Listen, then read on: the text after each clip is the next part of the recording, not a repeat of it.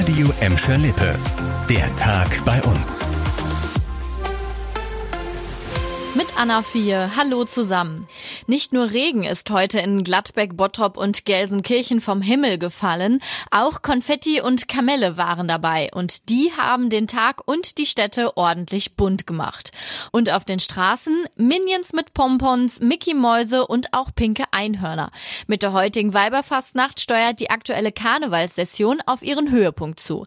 Die Bürgermeisterinnen in Gladbeck und Gelsenkirchen mussten sich den Narren um 11.11 Uhr .11 beim Rathaus Chaossturm geschlagen geben. Ich bin quasi überall Regenbogen. Ich habe ähm, Schulden einen Regenbogen, ich habe eine Kette mit Regenbogen. Hauptsache bunt, bringt Farbe ins Spiel. Wir sind heute Abend auch wieder im Hans-Sachs-Haus in der Veranstaltung hier unterwegs. Stimmung ist wie immer gut. Wir sind Gladbeck, wir kommen hier hin. Ist einfach so authentisch, wie die Leute hier in Gladbeck so sind. Also geplant ist irgendwann morgen früh, wenn die anderen zur Arbeit gehen, nach Hause zu kommen. Die Bottropper unter euch sind heute Nachmittag mit dem Prinzenwegen in die Weiberfahrt Fastnachtsfeierei gestartet. Und nicht nur das, es läuft dort auch seit 14 Uhr die Karnevalskirmes.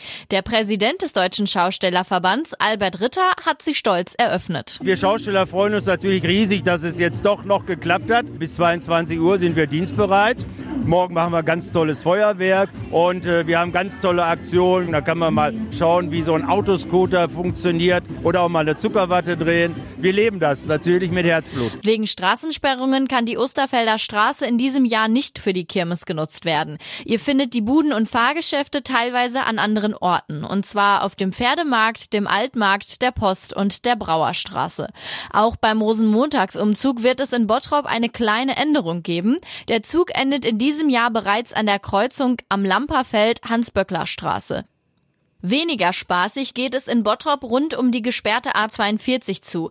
Die Sperrung belastet nicht nur euch als Autofahrer, auch die Unternehmen bei uns bekommen den Engpass mittlerweile deutlich zu spüren.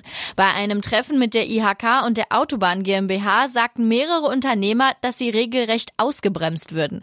Durch die Umleitung seien Lkw deutlich länger unterwegs und dadurch werde es immer schwieriger, Termine und Kostenrahmen einzuhalten. Die betroffenen Unternehmen fordern den Autobahnbetreiber auf, die Brücken bei uns genauer zu überwachen, um so kurzfristige Sperrungen in Zukunft zu verhindern. Die Chefin der Autobahn GmbH konnte bei dem Treffen aber auch beruhigen. Der nötige Abriss und Neubau der maroden A42-Brücke in Bottrop sei schon in Planung. Sobald der Baubeschluss da sei, könne man loslegen. Der Neubau der Autobahnbrücke soll insgesamt vier Jahre dauern. Hier ein Schlagloch, da eine enge Straße mit wenig Platz für Radfahrer.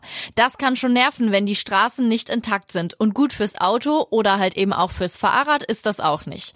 Das weiß auch die Stadt Gelsenkirchen und deshalb nimmt sie in diesem Jahr rund 12 Millionen Euro in die Hand, um Straßen zu sanieren oder neu zu bauen. Weitergebaut wird zum Beispiel an der Hüllerstraße und der Krangerstraße. Die Großbaustelle in Erle liegt laut Stadt im Zeitplan. Bis Ende 2025 sollen Straße und Abwasserkanäle neu gemacht sein.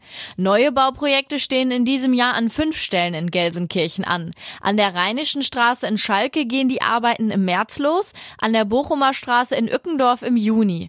An der Rennbahn in Horst werden im Laufe des Jahres neue Geh- und Radwege gebaut. Außerdem ist die Stadt dabei, Schlaglöcher auszubessern, die durch die kalten Temperaturen entstanden sind. Seit Dezember seien dafür schon über 130 Tonnen Asphalt verarbeitet worden, heißt es.